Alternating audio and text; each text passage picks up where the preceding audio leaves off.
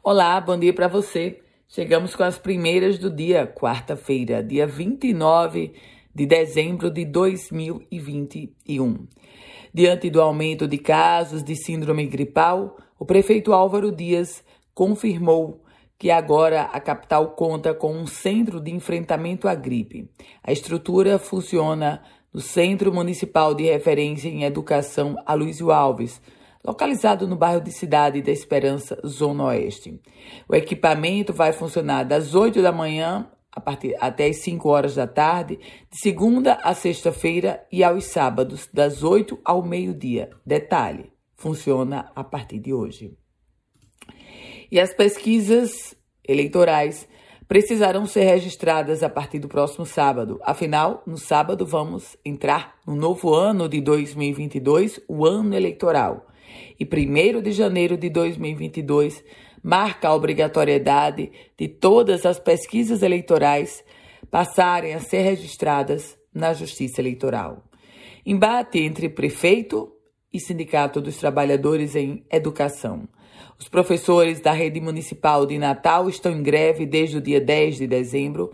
Há uma determinação para o retorno imediato, uma determinação da Justiça, mas o sindicato insiste em descumpri-la.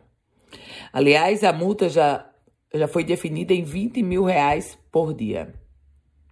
Falando sobre segurança no contexto de uma nova lei, a governadora Fátima Bezerra sancionou o sistema de proteção social dos militares do Rio Grande do Norte e anunciou a criação da Diretoria de Proteção Social, que vai cuidar das atividades relacionadas ao pessoal inativo da corporação e das pensões dos militares. Oferta de emprego em Ceará Mirim.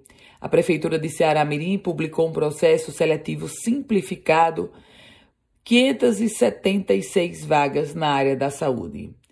Nível médio, nível fundamental, técnico e superior.